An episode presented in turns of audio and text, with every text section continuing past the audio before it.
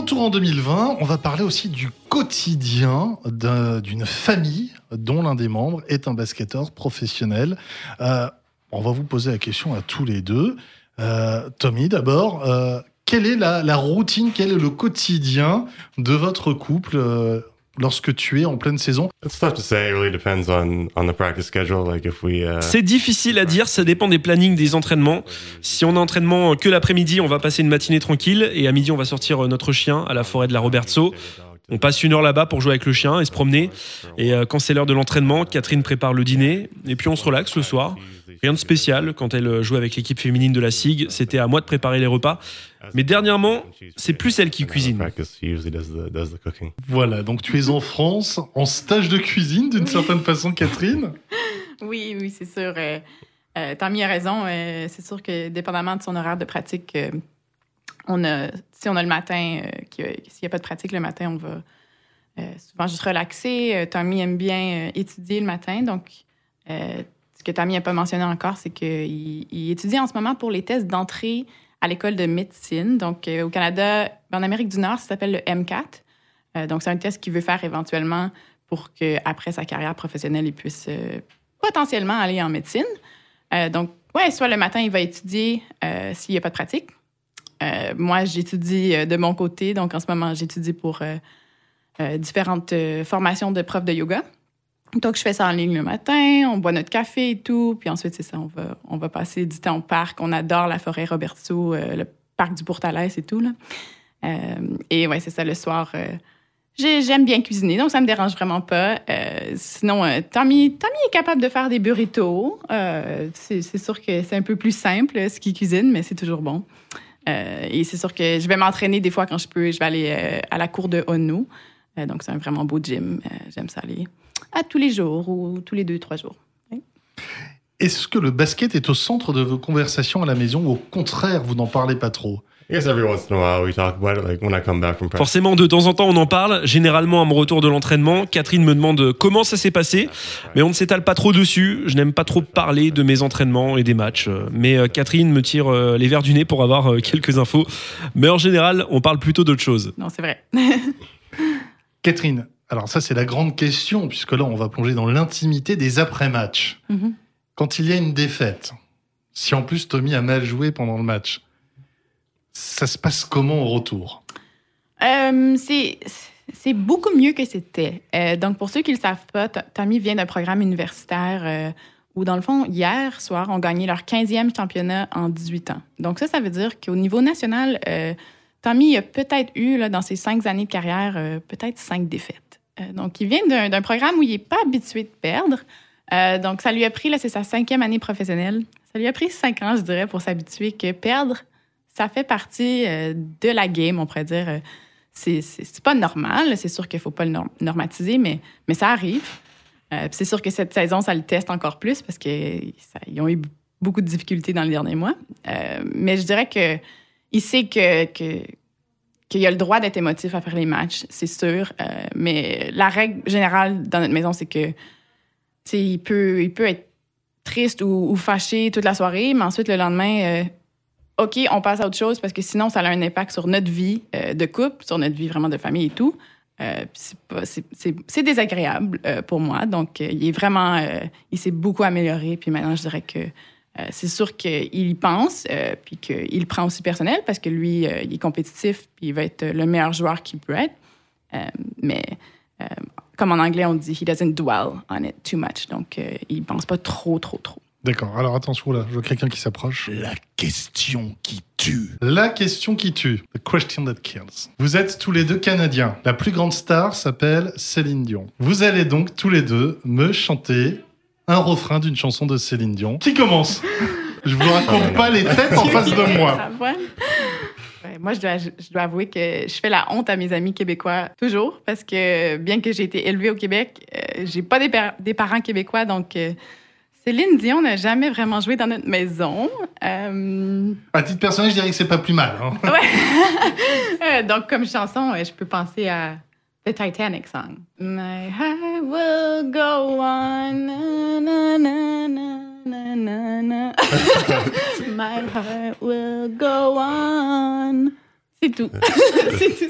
Bravo Catherine Franchement, bravo Maintenant, Tony Yeah, I don't know if I can do that.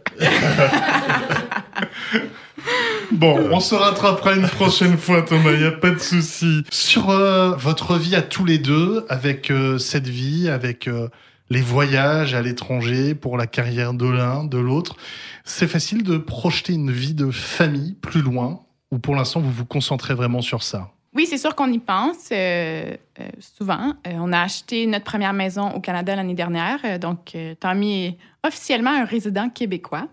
Euh, donc, bien que, en fait, euh, il est né à Montréal, donc il est québécois de naissance, euh, mais ensuite a vécu à Vancouver la majeure partie de sa vie. Donc, on y pense. On a une maison maintenant. Donc, si jamais ça arrive, on sera prêt. Mais c'est sûr que avec le, dans le fond, l'incertitude qu'il y a avec les carrières professionnelles, on, on doit s'assurer que financièrement, on est correct, puis qu'après, dans le fond, il y a une vie après le basket. Donc, voilà pourquoi Tommy étudie pour euh, son M4. Euh, puis moi, euh, mon domaine, c'est la politique. Donc, de retourner au Canada, d'avoir un emploi stable pour qu'éventuellement, on puisse commencer une famille. Mais c'est sûr que, comme plusieurs, plusieurs familles américaines ou canadiennes en Europe, c'est aussi bien de commencer une famille quand tu es à l'étranger parce que l'équipe peut te donner beaucoup de soutien et tout. Puis j'ai pas entendu de mauvaises choses vraiment de ce côté-là. Donc, si ça arrive quand on est euh, en Europe, c'est pas la fin du monde non plus. Yeah, I guess it's really like so far. My Oui, je pense. Pour l'instant, je ne suis euh, jamais resté plus d'un an dans la même équipe, donc c'est difficile de se projeter. On en a parlé. On aimerait trouver un endroit où on pourrait euh, rester plus d'un an pour que ce soit plus simple de créer une famille et d'avancer sur nos projets. Euh, pour l'instant, ça n'a pas été facile. J'entame la deuxième moitié de ma carrière.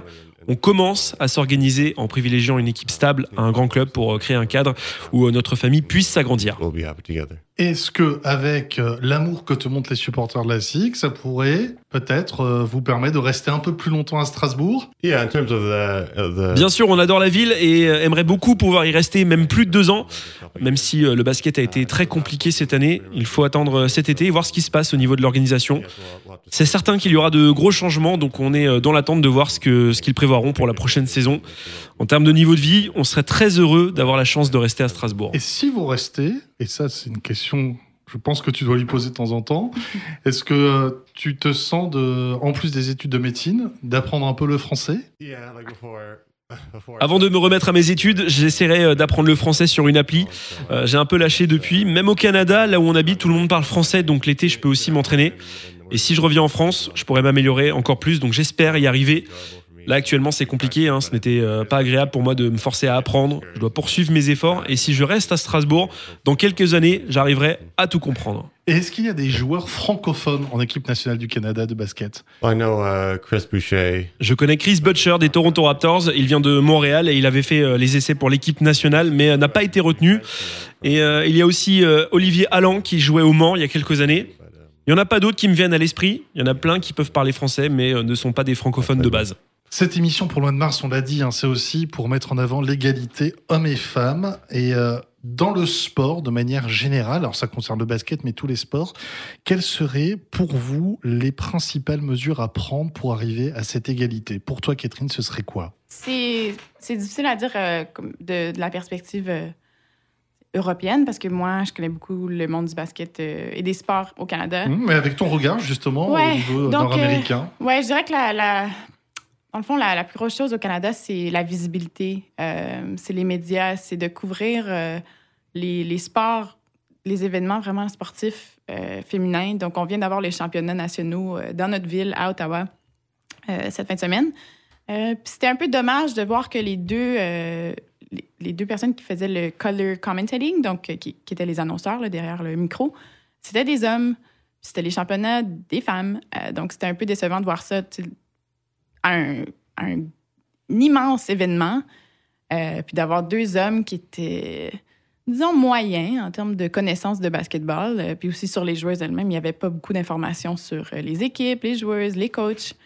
Euh, donc, c'est vraiment c'est un truc, je dirais, un problème de visibilité au Canada, c'est d'avoir de plus en plus d'informations disponibles sur le sport féminin, non seulement le basket, mais aussi tout le sport, parce que nos, nos meilleurs athlètes, vraiment, c'est des femmes au Canada. Euh, on le voit euh, du côté des femmes au basketball. Euh, je crois qu'elles sont dans le top 5 au monde maintenant. Tandis que les hommes, ils ont eu de la difficulté dans les dernières années. Ils sont dans le top 20 ou top 25, je crois. Euh, au tennis, on a des stars vraiment canadiennes. Donc, c'est vraiment de continuer de, de promouvoir ces femmes-là à travers les médias, vraiment. Thomas, même question. Je ne connais pas bien le basket féminin. Je me suis vraiment concentré sur le côté du sport que je joue et euh, je n'ai pas accordé assez d'attention au basket féminin. Je pense que ça se résume assez facilement par le manque de visibilité. Euh, Dans le passé, seulement le sport masculin a été mis en avant. Si à la télé et dans les jeux vidéo et euh, tout ce qui permet la promo du sport, on laisse plus de place au sport féminin, cela permettra de prendre conscience que lorsque les femmes jouent, c'est tout à fait intéressant, voire plus. Aussi bien les hommes que les femmes peuvent être des athlètes de très haut niveau. C'est entre les mains des médias de mettre en avant le, le sport féminin. Je pense que ça progresse, mais ça prendra encore du temps et on va euh, avoir besoin de, de plusieurs générations. Les enfants doivent grandir avec la possibilité de regarder autant le sport masculin que féminin. Kids need to just grow up with that exposure. Merci à tous les deux pour ce moment en trois langues, l'anglais, le français québécois, le français français. Avant de nous quitter, quelques questions.